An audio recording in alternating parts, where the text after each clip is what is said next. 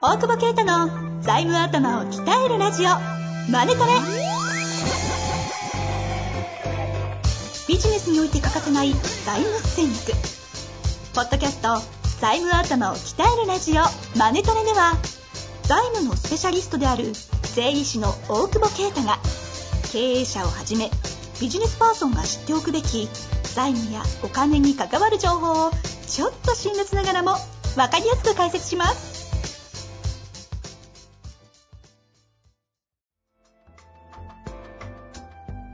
こんにちは、遠藤和樹です。大久保啓太の財務頭を鍛えるラジオ、アネトレ。大久保先生、よろしくお願いいたします。お願いします。さあ、今日も段ボールでおお届けいたします。 ねは段ボールで。マスクしてないよね。い。ししないでしょ いやいや、収録できいないやいや、するでしょ、これ多分、普通に。そっか。だってテレビとかってこの距離であの、してますねア。クリル板置いてるでしょ。そうだ。あれ、な、なんなんあれ、アクリル板してラップバトルしてたけアメ、アメバ TV 的なね。 ど。そうそうそう。マジで笑ったんだけど。シュールですね。でもさ、なんで言わないんだろう俺は言うけどさ、なんか。移動なんでって。いや、もうだってさ、やめなあそこまでして戦うのいいや、戦うのじゃなくて、その、もう、やめないそれ。あ、マそもスそクもさ。。あ、マスクを。いや、アこクリれルダ板メも言っちゃう。ダメだ って、国の方針にずれだっまてす。さ、新幹線でさ、外してたら言われんだぜ。言われました俺は言われてないけど、多分言わな、で、言われないよって言ったら、いや、言われますよって、気弱そうな奴が言ってた から、ああ、言われるんですね飲食時以外は、まあ俺ずっと角杯飲んだから大丈夫なのかもしれないけどうん、どういうこと角、飲食時ずっと飲食してればいいんで しょしなくて。あ、そういうことそう。だって飛行機とかもさ、もう、しんどいよね。これ、海外行く時になったらう、ん。 7時間とか8時間とかもうずっとマスクしてんのかな。いやー、だって、それ。あ、でも確かにみんなしてますね。してるでしょだってしなかったらかダメなんじゃないそうかしろってすごい書いてあるよ、新幹線とか。でもあの、しろし飛ろ行機乗って、あのフライトアテンダントの方ですか女性とかが。キャビンアテンダントキャビンアテンダントまあいいや。あの飛んでるってうるさいじゃないですか、飛行機の音。うんマスクしてて全然聞こえないじゃないですか。聞こえないでお互い聞こえないからどんどん近づきますね。これ逆に危なくねみたいな。 しかもなんか、あれ、飲み物の時ぐらいでしょ。そうですね。ねそう飲み物、コーヒーっつって、俺、なんかリンゴジュースですかとか言われて。いやコーヒーなんかもう指さすようにしてほしいし、なんか砂糖とミルクとかもありなしで書いてほしいよね、初めからね。そうね。何言ってんだろうと思ったら、ミルクと砂糖って必死で言ってんだみたい な。どっちでもいいよと思ってさ。やばいやばい。これマジでさ、また、またリアルヨトだもんね。ずっとやんのいや、でも俺、今思い出したんですけど、思い出したというか、大久保先生マスクしてるの見たことねえぞ。そういうね、俺、社会、違う違う。えな、なんで俺これを言い出したかっていうと、俺もちょっとしだしてるっていう、 そその、同調圧力がさ、頑張ってきたんだけど、ついに。なんかね、そう、しかもだんだん涼しくなってくるとさ、はいなんか、熱中症になるって言い訳ができないじゃん。これこうやってね、人類はマスクをしなきゃいけなくなるんじゃないかと。で、その一人になってるわけですね。そう。いや、だって、スタバとかすげえ嫌な顔されるよ、だって。あ、だってもう、ローソンとかマスク着用しなきゃ入んな、みたいに書いてある。あ、本当ですかもう、はあええと思って。都内も。都内、都内。へまあ、地方がね、結構そうだったけど。地方はもう明確に書いてありますよね。だってそう、もう、どうしたらいいのもういけない よ、もうえ。ちょっとなんか一周遅くないですか皆さんそれもう向き合い終わってつけてます。違う違う、つけ、だからつけちゃったからう、ん。もう外れなくなった。外れないですね。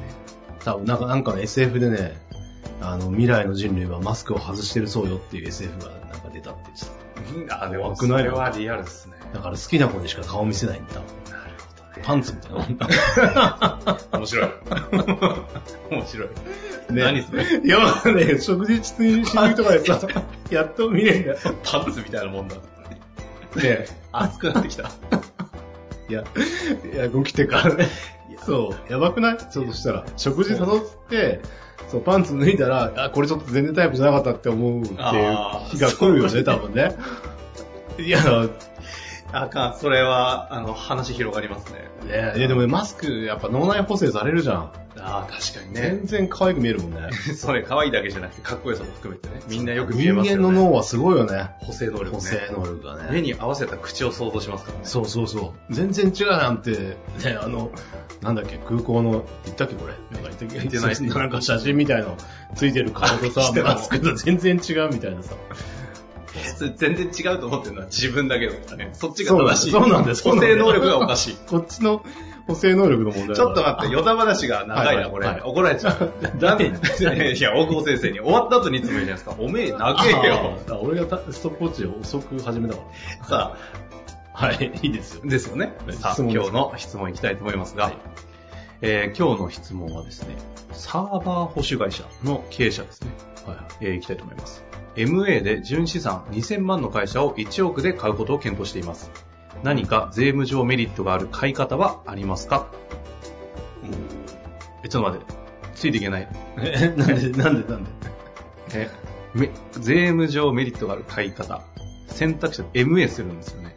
MA 質問の説明してください。 MA をするのに、その会社の純資産、うん。資産から負債引いた金額が2000万ってことでしょ。あ、もうそれはもう財務エイドで勉強してるんで、余裕でわかります。もう 本当に。それが分かってなさそうだったけど、右。下のとこですね。 そう、右下のとこはいいまあ2年やってっから、3年、 三年7年やってっからね。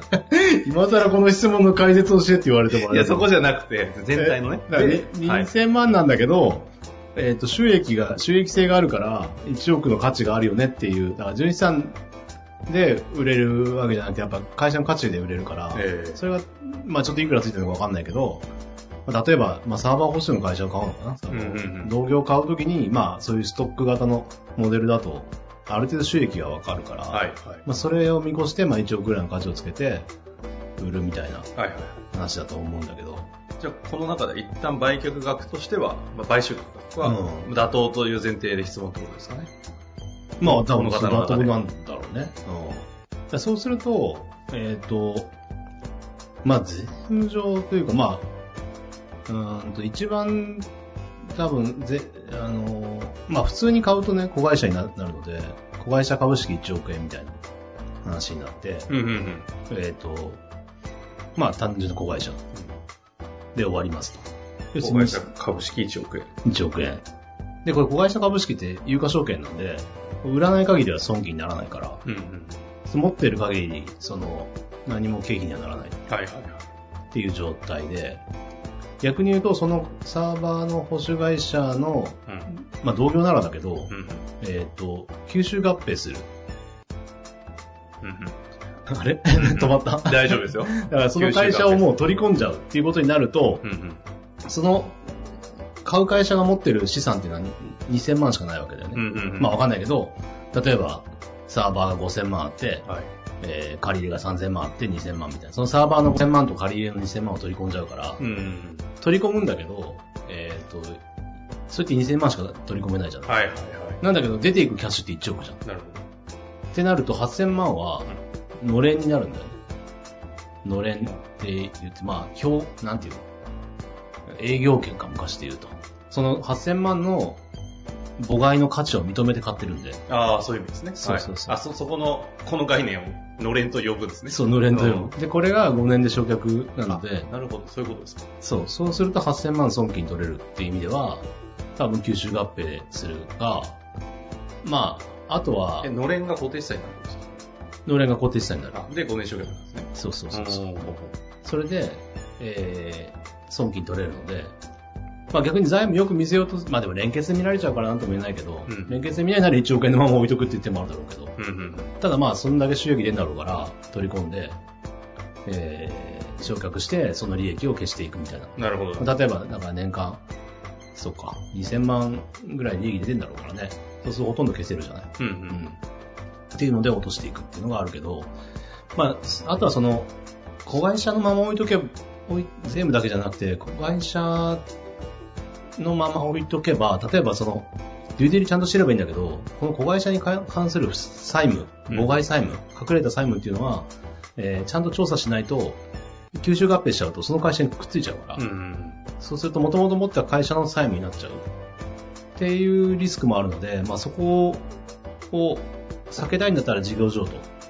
そのサーバーの保守の会社の事業の中身、法人という箱は置いといて、事業だけあを、あ、そうそういう意味。そうそうあえ MA じゃないってことですね MA、MA の中の、 MA のややり方の一つですそうね、そうそう。おーだから MA って幅広いんで、分割とかその組織再編みたいなの含む、まあ、どうやってこう取得するか、まあ、まあ、基本は株式取得合併事業譲渡ぐらいだろうけどう、んうん。で、事業譲渡をすれば、えーその負債引き継がないで、単純に、えっ、と、さっき言ったサーバーの5000万と、うん負債3000万を1億で買ったよって仕分けになるから、えー営業権ついてくるんだよね。営業権っていうあ、のれんのれんののことでれんすが結局ついてきて。うんで、ただ、なんだけど、え、今何が違ったんですか今の、えー、と事業譲渡で買った場合は、事業譲渡で買った場合は、えっ、と、何が違ったあ、負債、えっ、と、その前の会社にも、えーか買収た先の会社に母外債務があった場合に置いてこれるっていう。置いてこれるというあかー、リスクを負わない。 BS 上で言うとどうなるんですか BS は変わんない。その変わんないだから母外の債務があった時に、その承継してないので、リスクを回避できるっていうちょ。っと、いいですか聞いて。はい母外債務っていうのは、母外債務っていうのは、例えばまあ、よくあんのは未払い残業とか、ほうほうほうほう。あとはなんか、本当は連帯保証してるとか、うんうん。そういうのが、で、その保証が、まあ、連帯保証債が飛んじゃって、はいはい。みたいなんで。ああ、なるほど、そうそうなそるうほど。そういう意味ね。うんうん。そういう求償権かなとかが出てきちゃうっていう時が、やっぱり、あ可能性はあるので、まあ、ちゃんと留年すれば、そういうことですね。うん充電しないでくっついてきたぞの、よくあるパターンの話。まあ、あんまりないけど、い意外に、この間もなんかの案件で、いや、じ、もう、あの、契約した後に、いや、実は、ああの、負債が、保証してるのが1000万なんだよね、みたいな、母、みたいな。母じゃねえだろ、みたい な。それっ話聞いてたけ、どそのね、詐欺的な話にはならないですかいや、なんか言い出せなかったみたいな、本当はね、話なんだけどさ、小規模ディールだとなんか意外に、あり、あるんです。そうそう、いや、実はなんか、反抗しちゃってるのがあんだよね、みたいな。いやいや、それはもちろんあった、なるほど、わかりやすい。妨害債ですね。うんうん。まあ、あんまりないとは思うけど。あった場合に置いてくるときに、それを事業、あの、譲渡でやるとで。も譲渡でやるとやっぱすごい契約全部変えなきゃいけないから、ああ、そう、いことすげえ大変では大変だよ。実務的な話。リズム的にだって、社員も、あの、まあ、解雇じゃないけど、転籍みたいな感なじで。るほど。で、先方契約もそう、全部契約変えるのが巻き直しね、その時に OK 出るかどうかとかもあるから、から。だか確からなるべく、そうね、うん今回で言ったら90、あと、ごめん、えーっと、事業譲渡でやると、向こう側がい8000万の利益出ちゃうから、に。向こう側っていうのは、あの、うううる側売る側が。だから、えっと、箱の、の、要は2000万しかないものが1億で売ってるから、8000万法人税かかるんで、なるほど。株だったらね、20倍するけどっていなう。るほど。デメリットあるから、多分事業譲渡は想定しづらいけど、うーん、まあ、吸収合併での連償却する感じじゃないそういうことですか。え、なかなかこれ、えっと、今の、えっと、事業譲渡じゃない場合は、売却益はどういう計算なんですか株の売却だか、だからら、 20個人で20%。あまあ、個人が持ってるか知らないけど。あ、そっかそっか、そういうことね。法人として事業譲渡してるので、そう8000そうそう万そうが法人の、そうそうそうそう、その利益利益ににななるのるっていう。と、オーナーとして事業譲渡売却するので、それで変わってくるっていう。 I see。得意げだ。おー、今日難しい。 確かに。よさ長かったね。おー いや伝わるかドキドキしながー、ら。勉や勉強になりましたね。 なるほど。まあでも、素人としては、一旦 MA にも売り方がいくつかあって、うんうん。まあ株式譲渡もあれば、事業譲渡みたいなのもあったり。そうだね。その辺やっぱスキームちゃんと全部もそれを入れて考えないといけないよねっていう。結構一番、それこそね、大きく差が出る可能性が。再生とか MA とか出るよね、やっぱ全部。あーじゃあまさにこの方がおっしゃってる通り、こういうディールなんだけど、じゃあ税務上メリットある方法あるのかっていうのは、もう、プロからすると、はいはい、そういう質問ねって感じだったんですね。あーっていうか、それ中華にちゃんとスキーム作らせるって 思ったけ ど。なるほど。 ぜひ、カラーズはい。いやいや、ありでご相談ください。というわけで、大久保先生、ありがとうございましたが。とうございます。本日の番組はいかがでしたか番組では大久保携帯の質問を受け付けておりますウェブ検索で「税理士カラーズと入力し検索結果に出てくるオフィシャルウェブサイトにアクセスその中のポッドキャストのバナーから質問フォームにご入力くださいまたオフィシャルウェブサイトでは無料メルマガも配信中ですぜひ遊びに来てくださいね